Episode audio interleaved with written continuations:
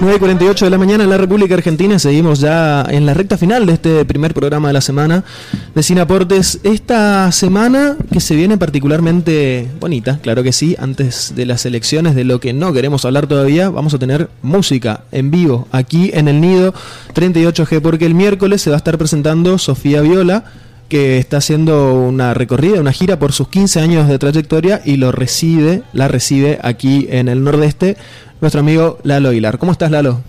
Hola, ¿cómo están? Muy bien, muy contento de estar acá y de, esta oportunidad de cantar con Sofía, que es una, artista increíble que admiro mucho. Tuve la suerte de verla este año por primera vez en, Córdoba, así que para mí es un, verla a ella ya es un regalo, entonces pienso que la voy a ir a ver nomás. que te van a cantar. Es una artista increíble, la verdad, Sofía, así que muy agradecido, muy contento. Gracias por, por venirte. Este, Lalo es eh, cantautor chaqueño. ¿Hace cuánto que estás en, carrera? Bueno, y con todo esto de Sofía justo me puse a pensar porque ella dice que está festejando 15 años desde que se subió por primera vez a un escenario. Y yo tengo 33 y esto fue la primera vez que me subí, tenía 16, o sea que ya pasé los 15. no vas a hacer fiestita de 15. No, voy a, a los 20 tengo que festejar. Las 15 velitas. En 2024 tengo que festejar. No, pero sí, hace muchos años que, descubrí que hacer canciones es lo, que más o menos me sale. Después todo lo otro me sale mal, así que le metí para adelante con eso. Todo lo otro es insumo para canciones. que te salga bien algo. Sí, o darse cuenta que es lo que más o menos es lo tuyo y meterlo para adelante. A mí, yo lo hice generalmente siempre muy inconscientemente, pero las canciones siempre estuvieron y hace unos años que lo tomé un poco más en serio a esta carrera musical y bueno, estoy estrenando un disco que se llama Mochila, que está en todas las plataformas. Así que viviendo un momento muy lindo de mi carrera como un momento bisagra para mí. Y bueno, y suceden cosas hermosas cuando uno se activa, eso, eso está bueno. ¿Por qué mochila? ¿Pusiste ahí cosas como decías que armaste antes inconscientemente y que las tenías ahí guardadas y pusiste todo en la mochila? Sí, es, es, justamente una... Eh, siempre digo que es las dos connotaciones, un poco negativa, un poco eh, positiva. La negativa es que el peso de la mochila, que, todos conocemos cuando alguien dice me saqué el peso de la mochila, eh, porque grabé canciones que tenían hasta 15 años desde que la compuse, algunas más nuevas, pero son canciones que las venía llevando para todos lados y a la vez con gusto las cargaba y las llevaba hacia todos lados, pero me, me daba cuenta que yo era el único solamente si yo iba a un lugar, la gente podía conocer esas canciones, no estaban en ningún lado. Y eran viejas y decía, ¿qué hago? ¿Hago nuevas y las grabo? No. Vamos con todas las que tengo en la mochila hace 15 años. Y entonces son 10 canciones que resumen esos 15 años de composiciones mías.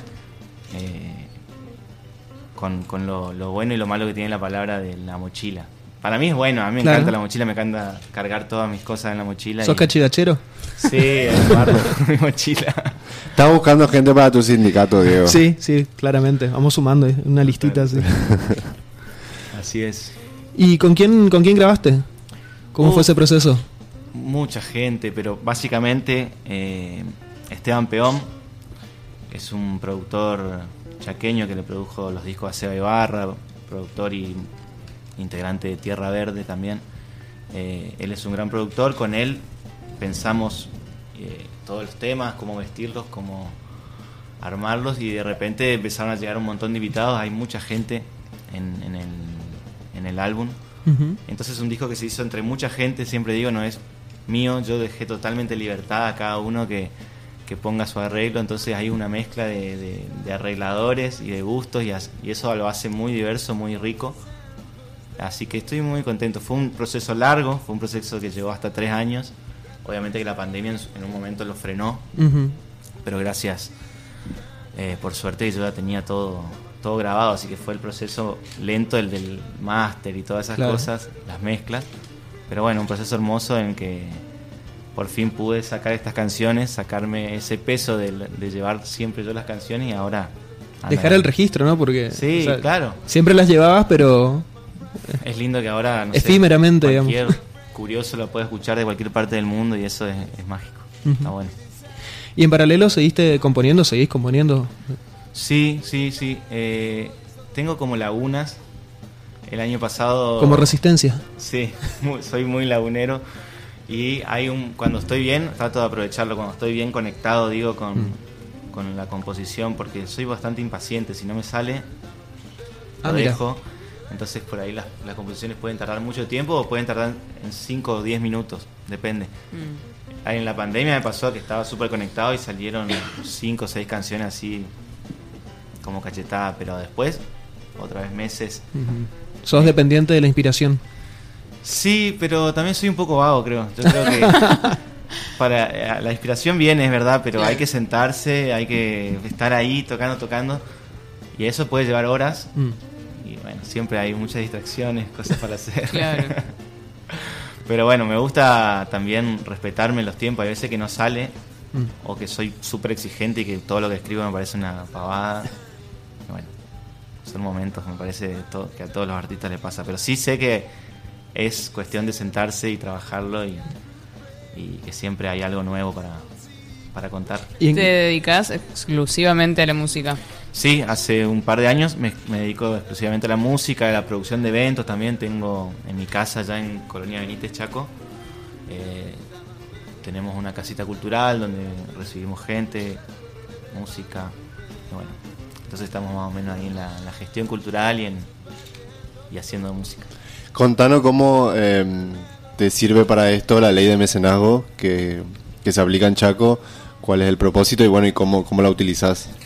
Bueno, muchísimo. Realmente sin la ley de mecenazgo no hubiésemos podido hacer todo lo que hicimos el año pasado. Que, por ejemplo, video. Nosotros lo usamos para hacer videos eh, al proyecto de mecenazgo que, por si la gente no, no lo conoce, hay que conseguir, se consigue una empresa que un porcentaje de, de lo que paga de ingresos brutos, me parece que es, sí.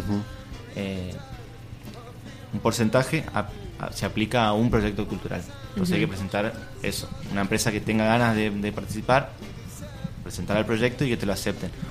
Y en este caso, el año pasado nos aceptaron y pudimos hacer tres videoclips, que es un montón, cosa que si no, no se podría hacer, o, se, o se podría hacer de una forma muy austera, y obviamente cuanto más austero por ahí es más difícil, porque para hacer un video se necesita mucha gente, mucho trabajo, mucha vestuario y un montón de cosas. Así que en mi caso me ayudó mucho a, a terminar de largar el disco, que no, se sal- no salió de forma física, o sea que ahí justo me agarró la pandemia, yo soy un fanático de los CDs y mi primer disco no, no tiene CD, Mm. pero bueno, son las cosas que el año pasado se aceleró mucho todo ese proceso. Y bueno, lo que sí pudimos hacer gracias a la ley es eh, videoclips y estamos en proceso de más. Ya filmamos dos más que van a salir seguramente el año que viene. Bueno, por suerte, generando contenido, ¿cómo se dice? ¿Y estás girando también? No, no, no todavía. La idea es partir en diciembre, pero Mm. no sabemos bien. Estamos con ganas de ir para Uruguay. Uh, lindo. Hay posibilidades de ir a tocar allá. eh, ¿Estamos con, con quién? Yo digo estamos, pero con, con mi compañera, la Marci, que va a aparecer por ahí en algún momento, estaba intentando estacionar. Eh, ella es, hace artesanía, hace cosas en cerámica, tiene un, un emprendimiento de cerámica, entonces la idea es ir a girar un poco, Ujú. hipearla como se dice, Mm. y, y también aprovechar que, que hay un gancho ahí lindo con Uruguay, porque en el álbum cantó Ana Prada y Martín Buscaglia cantó otra canción, entonces son artistas tremendos que, que de alguna forma me abrieron una puerta ahí y hoy mis canciones se escuchan más en Uruguay que acá gracias a no sé qué, los algoritmos o las playlists. Ah, que son uruguayos, son unos Sí, copados. eh, y sí, el tema con Ana pegó muy lindo, se escucha mucho, entonces ganas de ir a aprovechar también ese momento. Te juro. Eso. Este, Lalo, bueno, se hizo la hora. El miércoles a las. ¿A qué hora? Aquí en el nido. Miércoles y no sé. A ver. A las 21.30, perdón. 21:30. Miércoles 10 de noviembre, 21.30. Eh, el derecho a espectáculo, las entradas se pueden adquirir anticipadamente o acá en el lugar. Se puede adquirir anticipadamente y Ajá. Tengo entendido por Eventbrite. Ah, ok. Eh, hay un número de teléfono también para adquirir las entradas. A los que vayan a venir y si no vienen, anoten igual, así le pasan el dato a alguien más. 379-421-2310. Mira qué lindo. 21-23-10. Eh, para adquirir las entradas. No te vamos a decir cuánto están porque están muy baratas, realmente. No, mentira, están decilos. 500 pesos. De- Ah, muy bien.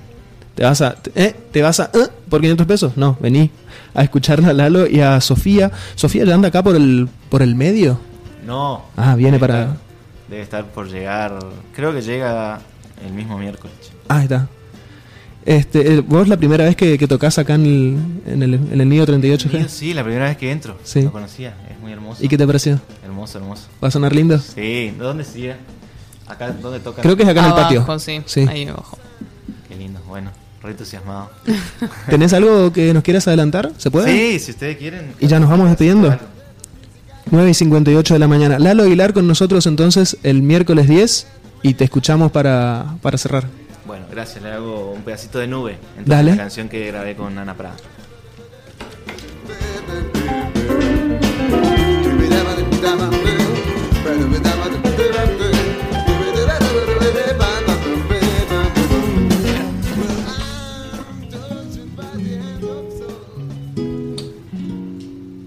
Ahí está. Ahora sí.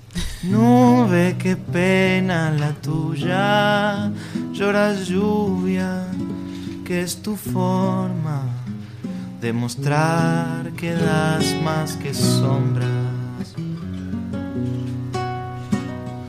De vez en cuando apareces y decides que árbol crece, no nos dejes morir de sed.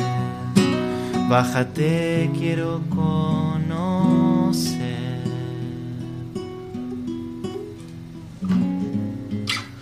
Nube triste, amiga del viento, si pudieras esconderte tras el sol. Veo en vos tantas imágenes. Veo en tu espalda la cama de un ángel.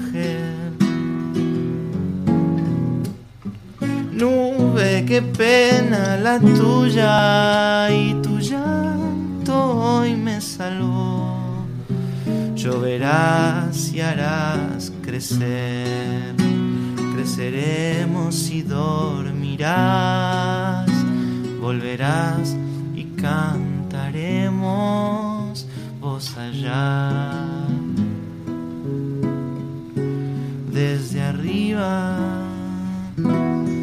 nos salvará. Versión resumida. Qué hermoso. Lalo Aguilar con nosotros. Gracias, gracias, este chicos. miércoles aquí en el Nido junto a Sofía, Lo espero, espero. Sofía Viola. Los esperamos. Gracias Lalo. Gracias. Y nos reencontramos mañana, ¿les parece? Dale. Chau, chau. So-